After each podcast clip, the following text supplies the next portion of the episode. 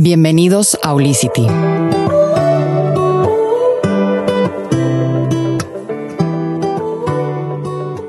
De lo más importante que debemos de estar conscientes es que crear un cambio en nosotros no es magia. Debemos saber que si quieres realmente vivir una transformación y trascender en este mundo, debes de acercarte con los expertos que te van a guiar a crear esos cambios. Está aquí conmigo una de las personas más especiales para mí. Él es ahora ya convertido en mi amigo y familia y empezó siendo mi coach en momentos fuertes de crisis emocional. Él, llegó a mi vida para darme eh, tanto la mejor consultoría y el mejor despertar de perspectivas y hacerme ver realmente el potencial que tengo en mí para crear la vida que quiero tener. Él es José Alfredo Álvarez y es para mí un honor que estés conmigo, José Alfredo, de verdad. Al, contrario, Nicole, para mí es un honor que me recibas con tan hermosas palabras. Sabes que te quiero mucho y te admiro y espero que este hermoso sueño que comienzas se haga una hermosa obra de arte. Muchas gracias, José Alfredo. Primero les quiero presentar a esta trayectoria que él tiene, porque no, no solamente se ha convertido en una gran eminencia en México por, por así nomás. Él tiene toda una historia, tanto personal como profesional, que en este espacio te voy a compartir. Él ya tiene más de 31 años investigando lo que es la superación humana a nivel tanto organizacional como humana ha visto más de 3.400 cerebros, José Alfredo. Así es. El, currículum que te dieron fue antes de que llegara a esta hermosa tierra. Son 3.700 ya. 3.700 cerebros que has reprogramado.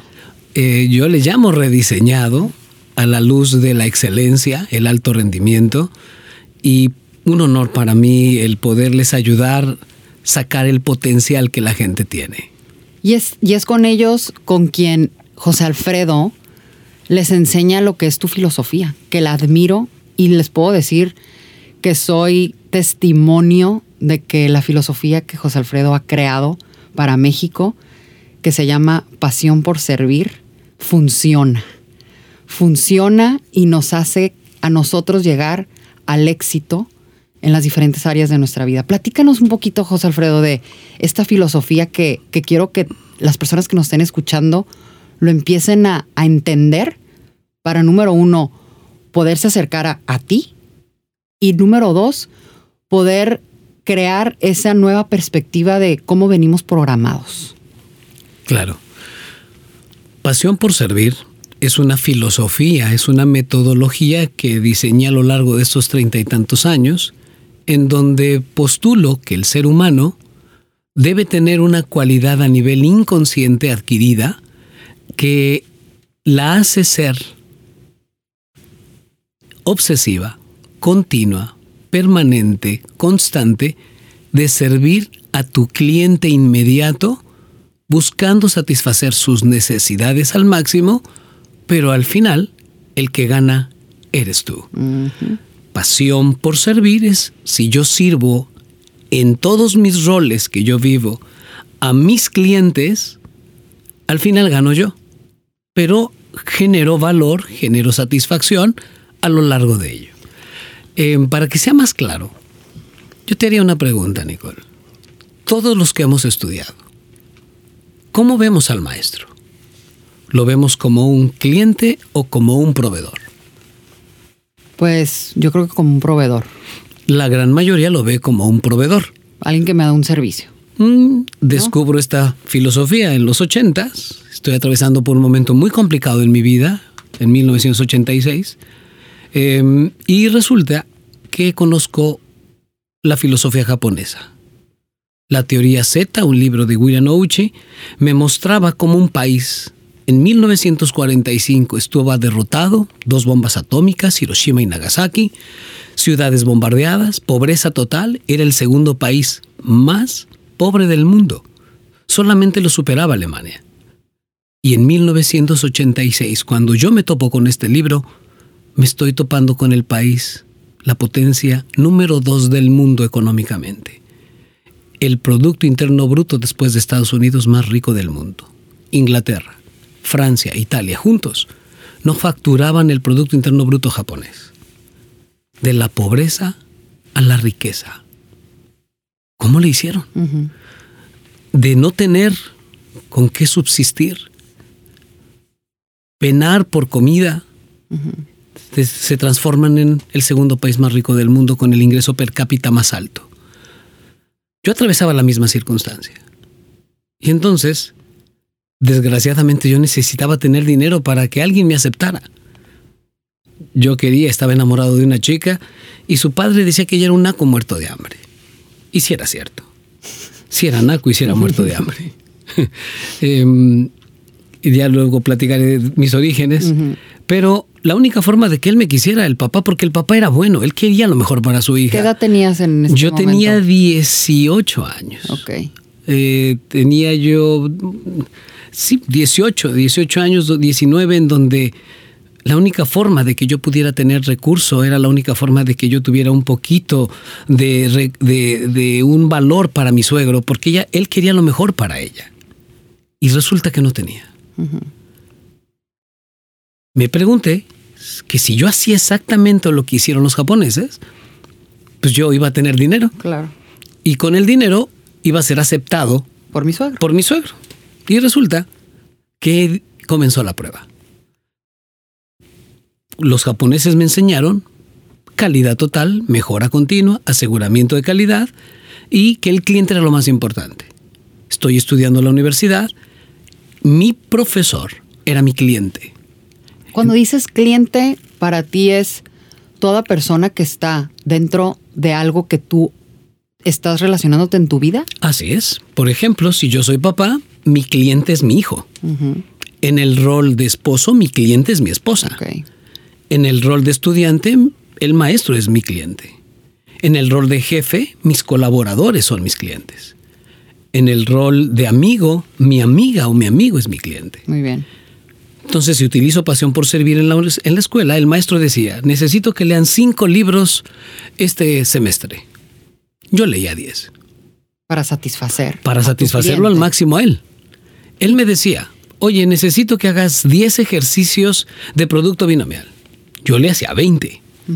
Necesito que participes. Yo participaba. Que llegues puntual. Llegaba puntual antes que todos. Que hagas resumen y que yo lo hacía. Después del primer, en la materia número uno del primer semestre, ¿qué crees que saqué? Sí hice todo eso que te estoy platicando. 100. 100. Excelente. En la materia número dos, 100. Excelente. En la materia tres, 100. 400, 500, y ya estaba yo terminando el primer semestre de la universidad con 100 de promedio. Mm, tengo un promedio de 100, voy a la, a la administración, a la admisión, oye, dan beca, alguien me dijo, pide una beca. Llego aquí, dan becas. Me contesta la chica, sí, ¿qué promedio traes? 100. 100. tu nombre. Y podemos darte otra beca. Las universidades ganan si tú obtienes alumnos con 100. ¿Y eso tú ya lo empezabas a vivir porque ya habías descubierto pasión por servir? ¿O fue como tu forma de, ah, esto me está funcionando? Fue la forma en donde fundamenté cómo tener dinero, pero yo lo venía haciendo desde atrás, por una explicación del inconsciente. Soy hipnólogo. ¿Cómo que eres hipnólogo? Sí, rediseño cerebros a la luz del inconsciente, una técnica que es muy conocida se llama sofrosis, sueño artificial, y en donde creas estados en donde es más fácil hacer cambios. ¿Por qué? Porque en la secundaria, aquí tengo que platicar mi historia, mi madre eh, conoce a mi padre cuando ella tenía 14 años, él tenía 54. A los 16, ah, le va a pedir trabajo a los 14 años para hacerle la sastrería en una colonia muy famosa en la Ciudad de México, en La Guerrero. Mi padre le dice que sí. Pasan dos años, se enamora mi madre de él, la hace su amante, ya a los 18 nazco yo. Mi padre tiene, se casa solamente una sola vez, tiene cuatro hijos con esa esposa, nunca se divorcia, pero tiene siete amantes más y 22 hijos más. yo soy el 25. Mi hermana es la 26. Sí. Em, y entonces, imagínate cuál era mi expectativa en esa vecindad de dos cuartos, con una madre jovencita, pero que tenía yo además un tío drogadicto. El mayor, el hermano mayor, era drogadicto del Escuadrón de la Muerte, muere años después. Y el otro tío, que era el concubino de la hermana mayor, era alcohólico. Con él sí viví 20 años. Vivir con un alcohólico, con un drogadicto, sin padre, en esa colonia, ¿cuál era mi expectativa de vida, Nicole? Pues aspirabas a, a lo único que veías. A lo que yo veía. Y a los ocho años mi madre se va y me quedo con la abuela. Y la tía me meten a una escuela para niños de madres solteras de 7 a 5 de la tarde, de 7 a 6, y resulta que ahí me tocó a un maestro sumamente estricto, casi parecía militar, y en donde premiaba a todos los grupos al primer lugar cada mes. Yo no era muy, yo no era muy aplicado cuando estaba yo en secundaria, pero mis compañeros menos. Entonces de Chiripado obtengo el primer lugar.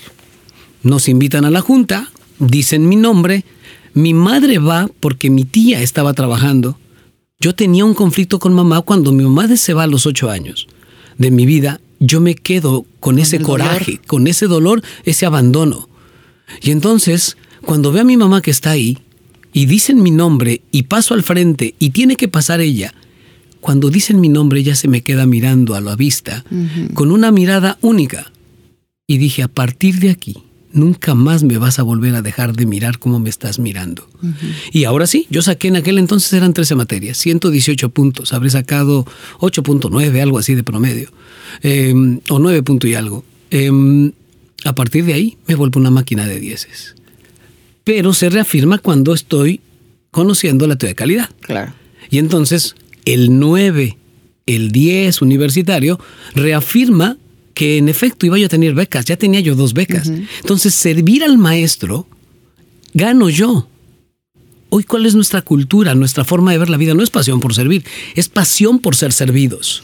Totalmente. Entonces el alumno dice, enséñame, demuéstrame, y automáticamente pasión por ser servido implica que vas a tener conflictos, vas a reprobar la materia, no vas a llevar trabajos, posiblemente no entras, te vas de pinta. Y en cambio lo que para mí sucedía era 10, 10, 10, 10. ¿Qué pasó? Al final de cuentas, este 10 me llevó a ser jefe de grupo y a tener resultados impactantes. Entonces, si sirves, el dinero viene y el dinero viene detrás. Em, estoy en la universidad, me gano una beca a París para estudiar desarrollo organizacional porque me sabía todo de memoria. Y resulta que cuando están buscando a alguien en la empresa que yo trabajo, mi querida Bimbo, para que, eh, en empresa Bimbo, donde yo amo y la quiero, em, están buscando quién implemente estos modelos en la planta, pues yo soy el que hace una tesis con respecto a ella. Me llaman, pero tengo casi 20 años. Me presentan con el director, me pregunta qué puedo hacer para el proyecto de calidad que estaban implementando y Simplemente todo lo que estaba en la memoria, que logré a través de esta filosofía de que el cliente es, el maestro es mi cliente, pues empecé y me solté. El director me miró y dijo, se sabe todo, pero no tienes experiencia, me contestó. Y le enseñé, le busqué los tomacorrientes y le dije, ahí está un tomacorriente, hay que meter los dedos para tener experiencia.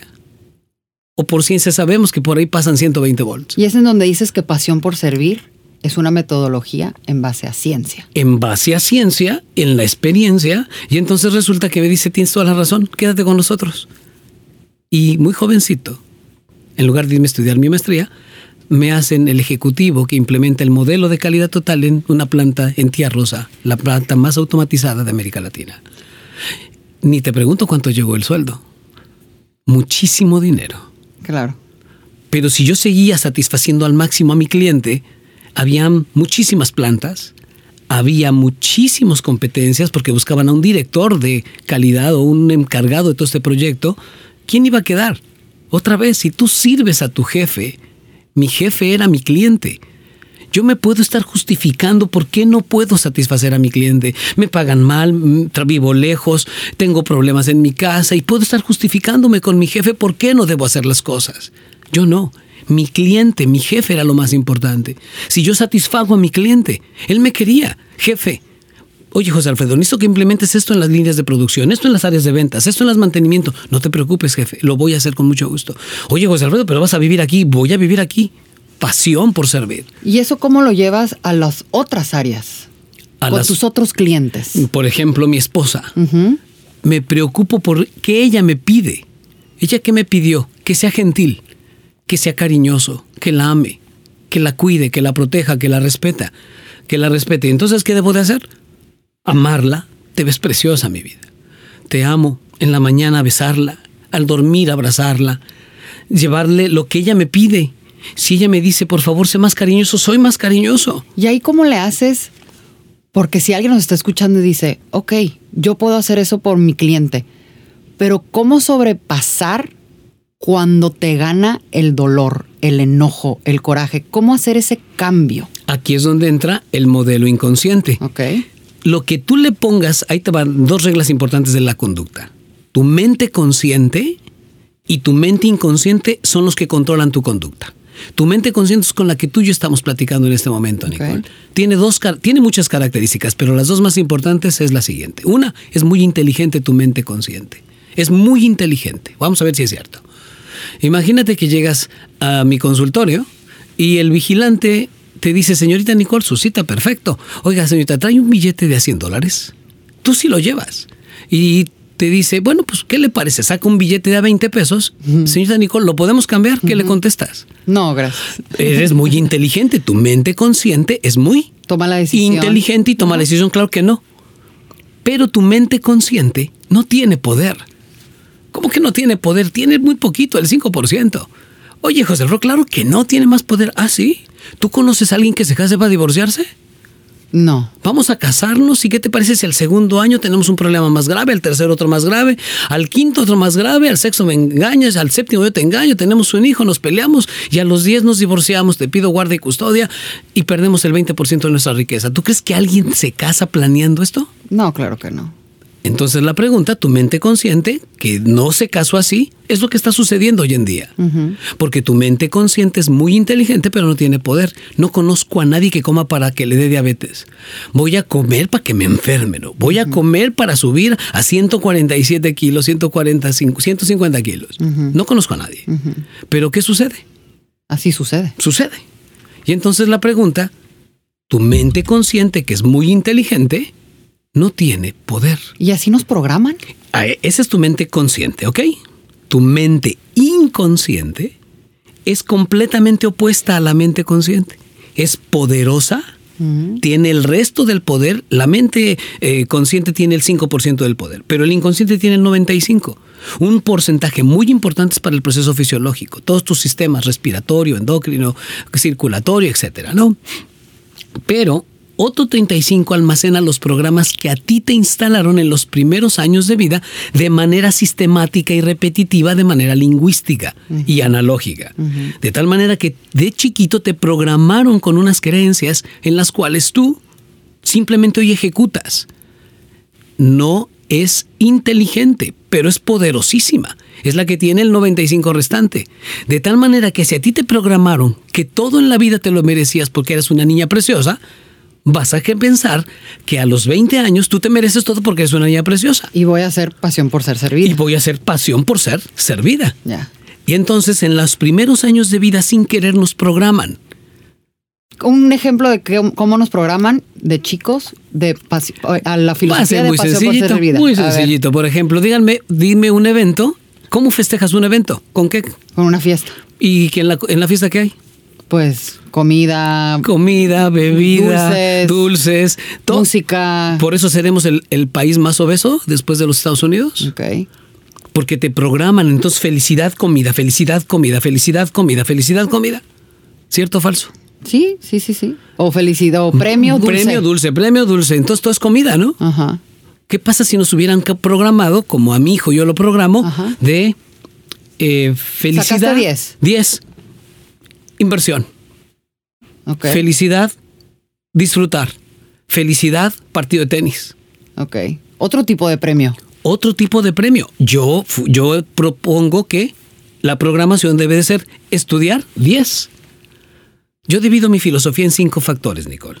Tu aspecto físico, tu aspecto intelectual, tu aspecto afectivo, tu aspecto espiritual y tu aspecto económico. Cinco aspectos, ¿es correcto? Correcto. En la universidad, yo iba a ganar, si satisfago a mi, al maestro, que es mi cliente, yo voy a ganar en los cinco factores. Físico, sí, porque después del 10, ¿cómo te sientes? ¿Cómo Pues caminas? Obtuve el primer pie. lugar de la facultad. Sí. Me aplaudieron más de 3.000 estudiantes por haber obtenido el mejor promedio de toda la facultad. Te hago la pregunta, ¿es admirable o no? no, no- ¿Cómo crees que me sentía yo ahí? Totalmente. Pero nos programan para que eso no lo sintamos, porque si yo me acepto y me, y me valoro, no está bien. Porque tenemos otras creencias, tenemos que ser humildes. Yo no digo que no lo seas, pero tú te mereces triunfar porque eres un fregón. Eres una fregona, eres chingona. Compórtate como tal. No sé si me explico. Totalmente. ¿Y por qué a veces tenemos que caer en lo más bajo para querer totalmente hacer ese cambio y soltar lo que no me está funcionando? Porque el programa que nos instalan es el corto plazo, es enfrentar, es reactivar, no es planear. Si tú vas reaccionando, pues va a suceder lo malo que tú que no planeaste. La Si planeación. tú planeas, no hay problema, no hay error. Ok. No sé si me explico. Y cuando una persona no sabe lo que quiere o que quiere planear, ¿ahí en qué riesgo estamos? En que vas a vivir las circunstancias. Tú escoges las causas, más no las consecuencias. Tú vas manejando, te estás en una fiesta, digo, vas a una fiesta, empiezas a tomar, no te das cuenta de que vas a tomar de más, tomas el auto y ¿qué crees que puede pasar? Pues muchos accidentes. Tú escoges las causas, más no las consecuencias. En cambio, voy a tomar, llevo quien maneje, ahora sí, puedo divertirme. Pero este tipo de situaciones de planeación no la vemos. En la metodología que propongo hay toda una forma de paso a paso y la primera parte de tu de esta metodología es define tu misión de vida. Y a veces nos cuesta mucho trabajo eso, José Alfredo. Es donde tengo mucho conflicto con mis pacientes. Defíneme a dónde vas. ¿Sí me explico? Y a veces eso puede tener conflicto porque creemos que hacia dónde voy es para satisfacer lo que creo que debo de hacer. Exactamente. O sea, una programación de si mamá. tengo una programación, por ejemplo, si soy mamá, es sat- satisfacer a mi cliente, mi hijo, pero es satisfacerle el corto plazo o prepararlo para el largo plazo. ¿Qué crees que sea más importante como mamá? Pues en largo plazo, pero es más difícil. Porque precisamente nos quedamos en el corto. Un ejemplo, un ejemplo de cómo una mamá nos programa. Por ejemplo, te voy a poner un ejemplo de cómo programa mi pedacito, mi esposo y yo cómo programamos a Freddy. Cuando algo me pide en el centro comercial un juguete, lo primero que le digo es, hijo, todo se gana y todo se cotiza. todo se gana y todo se ¿Qué cotiza. edad tiene Freddy? Tiene siete años, pero eso lo vengo haciendo desde los tres o cuatro. Ok. Freddy me miraba a los tres y me decía, ¿eh? Pero él sabía. Hoy tú conoces a Freddy Sí. y te va a decir, mi papá me, me forza a que yo todo lo cotice tres veces Ok. y todo me lo gano. Nada me regalan. Ok. Piensa en este país si pensáramos así. Y por decir entonces, volviendo al ejemplo, tú estás con tu hijo en un centro comercial y te está exigiendo. No me va a exigir porque la programación viene desde atrás, pero supongamos que sí me exige. Supongamos que te dieron hoy a un niño me, nuevo. Me dieron un niño nuevo. Papá, quiero esto. Primero, con una técnica hipnótica. Bueno, te hablé del consciente y del inconsciente. Para, para, para programar el consciente hay una técnica, para el inconsciente hay otra. Soy experto en hipnosis. Exacto. Me meto al inconsciente y le digo, Freddy, cambio mi tono de voz, le agarro el dedo meñique y se lo aprieto. Tranquilo. Papá, tranquilo. Todo se va a cotizar a partir de hoy tres veces. ¿Por qué, papá? Porque primero, todo tiene un valor. Tienes que cuidar dónde están los valores. Ok. Y le sigo apretando el dedo meñique. Y eso tú lo aplicas con tus pacientes. Con en tus todos ellos. Mm, Tú conoces a un paciente muy famoso que le bajé 70 kilos en ocho meses. Escuchen eso, 70 kilos en ocho meses. Tengo pacientes que les he quitado el intento de suicidio, les he quitado el cigarro, la droga, la depresión, la angustia. 3.700 pacientes en mi carrera bateando con muy bien arriba del 70%. Y ellos entran contigo y lo primero que aplican es pasión por servir. Lo primero es que se tiene que aprender pasión por servir y esta filosofía que te estoy planteando. Tu mente consciente, inteligente, pero no tiene poder. Tu mente inconsciente, poderosa, pero tonta. Vamos a programar el proceso inconsciente. Por lo tanto, tú te la crees y lo vas a ejecutar porque el inconsciente se lo cree. A partir de hoy es que no soy buena. No, si eres buena, hay que practicar. No hay fracasos, solamente hay intentos. ¿Y con qué tipo de conflictos se encuentran tus pacientes cuando quieren hacer ese cambio? Porque muchas veces, pues, así como tú lo has dicho, el pasión por ser servida no, no quiero batallar, quiero que sea rápido, quiero que, eh, como ya quiero, ya sé lo que quiero, a ver, órale, órale, coach. ¿Cómo le vas a hacer? Sales Demuéstrame. Del, sales del consultorio y entonces te topas con otros programas iguales, en donde otra vez pasión por ser servida. no, no le hagas caso, vamos a divertirnos. Divertirnos en corto plazo. ¿Sabes cuántos jóvenes afuera se están drogando y se están matando? Por el corto plazo. A mí nadie me platica, yo vengo de ese barrio. Y hoy tú te darás cuenta que doy conferencias, me la paso por toda América Latina viajando, estoy en tele, estoy en radio. Simple y sencillamente Nunca he probado el alcohol porque no lo necesito. Porque la creencia que yo tengo de diversión es en mi juicio. Ahorita estoy contentísimo hablando contigo. Es uno de los momentos más padres de mi vida. Pero ahorita que llegue a casa, cuando a las 10 agarre a mi hijo y le dé un beso, va a ser el momento más padre.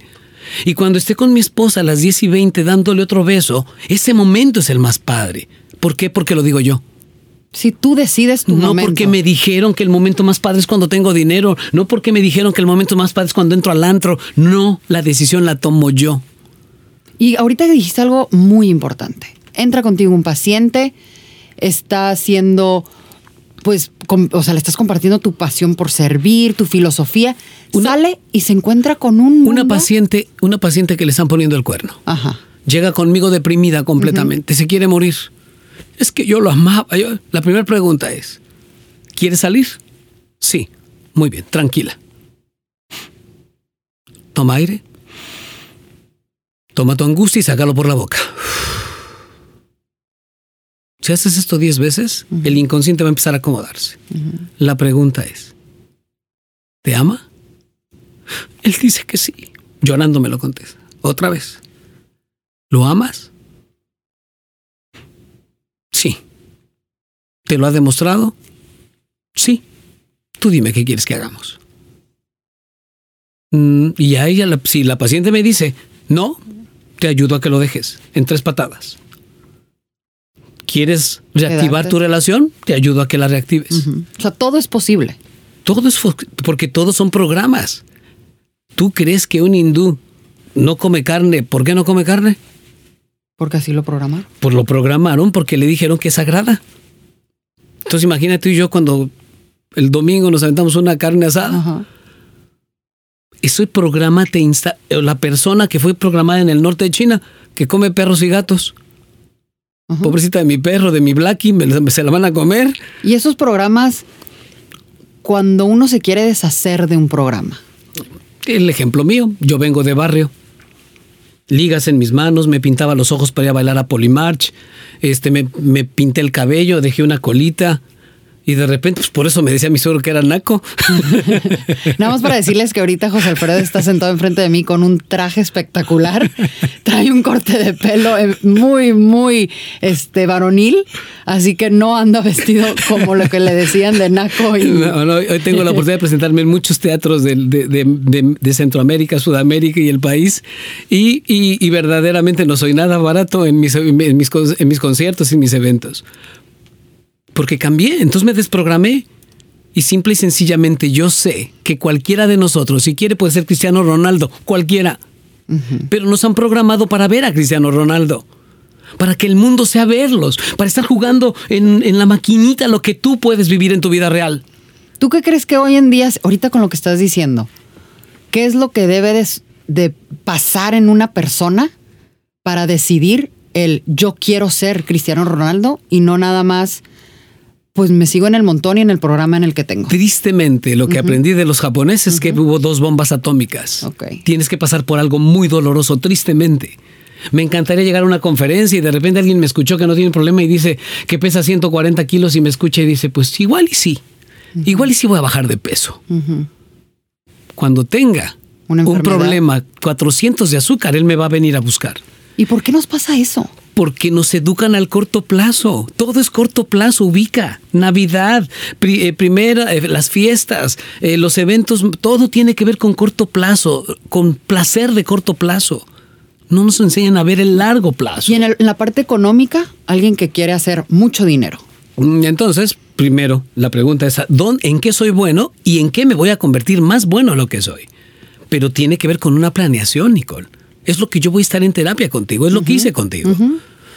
Determina tus cualidades. Las que no tengas te las instalo porque las puedes tener. Las que no, los defectos te los quito, los puedes quitar. Y haces toda una metodología de planeación estratégica y empiezas a sati- a satisfacer necesidades. Tú vas a triunfar en esto si lo haces con pasión, con vehemencia, con, con- con satisfaciendo a tu cliente. Si eres, si eres especial, si traes a gente más común, pues posiblemente no va a haber resultado. Lo que sí te puedo garantizar es que ahorita al cambiar mi tono de voz, automáticamente los mentes me están escuchando. Hay veces hay que hablar así, pero otras veces hay que hablar de otra forma. ¿Y ahí qué, qué rol toma tu, tu paciente o tu cliente que toma estas sesiones contigo para crear estos cambios cuando el reto es aplicarlos en la vida real, en los programas que, de los que se quiere deshacer? Si esa persona confía en mí, lo voy a hacer que choque contra todos. Que es la parte donde a mí me acuerdo que me decías mucho, te vamos a blindar. Exactamente. ¿Por qué, Eso tienes que, ¿por qué tienes que blindar? Porque no, sin resistencia no subes. Y para la resistencia, te voy a poner un ejemplo, eres disciplinada. El paciente que le bajé 70 kilos, lo primero que le dije es, eres un atleta. Entonces, imagínate el día siguiente que llega pesando 149 kilos y le dice a sus amigos, soy un atleta. ¿Qué le dijeron? Le dijeron, "Mm, no se puede decir aquí groserías, pero lo, lo más seguro Sí es que ya decir, sí decir, pues no mames, güey. le dice, no mames. Y él dijo, sí soy un atleta. Ahorita todavía no. Y entonces empezó a correr 40 minutos. Subió a 42, a 44, a 50, a 55, a 60, a 90. Benito bajaba 3 kilos por semana. Y entre más lo contradecían, él más se picaba. Y ahí es de donde tú vas al inconsciente. Así es, voy al inconsciente y te van a decir que no puedes, está dormido y, te van a decir que no puedes, si tú eres un chingón. Y entonces el inconsciente empieza a mover y levántame tu dedo índice para darme cuenta que estás así. Y de repente me está escuchando. ¿Sí me explico? Y entonces él, y te voy a anclar a la, a la elíptica. Cada vez que tomes la elíptica, te vas a sentir y entonces te pongo una música aquí. No sé si pudiéramos poner música, pero no es lo mismo que yo esté hablando así si pongo de fondo una música. Y eso todo es lo que tú practicas en el hipnosis. El- en la, primero, instalo el sistema de aseguramiento de calidad japonés y te lo pongo en tu inconsciente. Te voy a poner un ejemplo de programas que te voy a instalar. La primera, Nicole, que las cosas sucedan o no sucedan dependen, de, mí. Claro. Oye, ¿eso cómo lo voy a sacar? Imagínate que te la instalo en el inconsciente y de repente eh, estás en la cena con tu novio o tu galán apenas, estás teniendo una relación, te dijo que a las 8 y el tipo son las 9 y no llega. Oye, ¿sí vas a venir? Y entonces tú puedes experimentar una cantidad de cosas tú. Es que no me quiere, es que no le gusta, es que Y, Z. Ya voy para allá, créeme que sí llego. Llega, tú decides si te enojas o no te enojas si el cuate se ve que vino corriendo, que sí es cierto, que las cosas sucedan o no, ¿de quién depende que no me enoje hoy? De mí. Y entonces cambias tu actitud. Hola, que, oye, para el contrario, para mí es un honor que, que llegues retrasado. Y eso es de- decisión. Decisión como la que yo tengo que tomar a mis 52 años y ojalá que les digas que no me veo de 52 porque no me veo de No, no se ve de 52. 52. Y entonces me tomo ahí, me acompaña ahí una botella con proteína, que son tres atunes que están en esa botella y que me los voy a tomar inmediatamente después de que acabe mi grabación. Y ese tipo de, de- de estrategia que haces para cada uno de tus, de tus clientes, que les instalas, ¿qué es lo que, qué es lo que evalúas de la persona? Hago todo un análisis de sus cinco factores. Su físico, su afecto, su intelecto, su espíritu y su dinero. Analizo sus principales cuadros de infancia. le pregunto, hago un diagnóstico y una vez que esto ya lo tengo bien medido, me voy al inconsciente de él. A mí no me importa lo que me digan conscientemente. A, mí eso me te refieres de me vengo a quejar de mi mamá, de mi esposo. Mira, yo, yo, y- yo soy una persona que me valoro mucho, pero eh, él no me ve, mm, no me siento bien. No, no, espérate, desde ahí su consciente me está diciendo que ella dice que se valora, o él dice que se valora, pero a nivel inconsciente no lo hace. Ok. ¿Sí me explico? O sea, quien rige eso que está diciendo es su inconsciente. tu inconsciente. Y entonces te lo puse así de una forma un poquito fuerte, pero también puede ser el diferente. Yo soy tan flexible, tan flexible como una palmera. Otra vez regresemos al evento del restaurante. Qué gusto me da que hayas llegado y que estés bien. Podemos pasarnos una excelente velada. En lugar de tú por dentro pases una velada con este cuate que llegó tarde, completamente Y yo estar haciendo desastrosa historias en y haciendo historias en tu cabeza, De que no le importa. no le importa, entonces siempre me pasa Estaba- lo mismo de- con todos los hombres que me gustan, pa, pa, pa, o viceversa. ¿Sí me estoy explicando? sí, sí. Porque que las cosas sucedan o no sucedan dependen de. Ti. ¿Cuántas veces lo voy a intentar?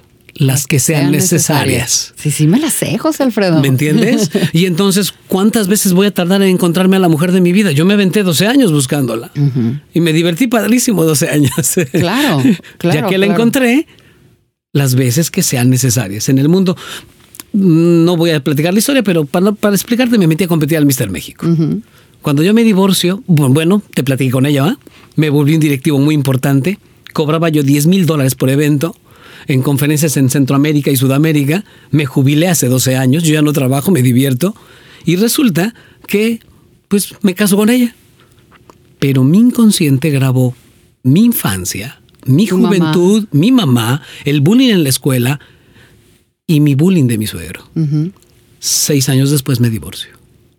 Y cuando estoy completamente solo ya se había muerto mi tía. Ya se había muerto mi abuela. Ya no estaba nadie conmigo. Estaba yo solo en la tierra, Nicole.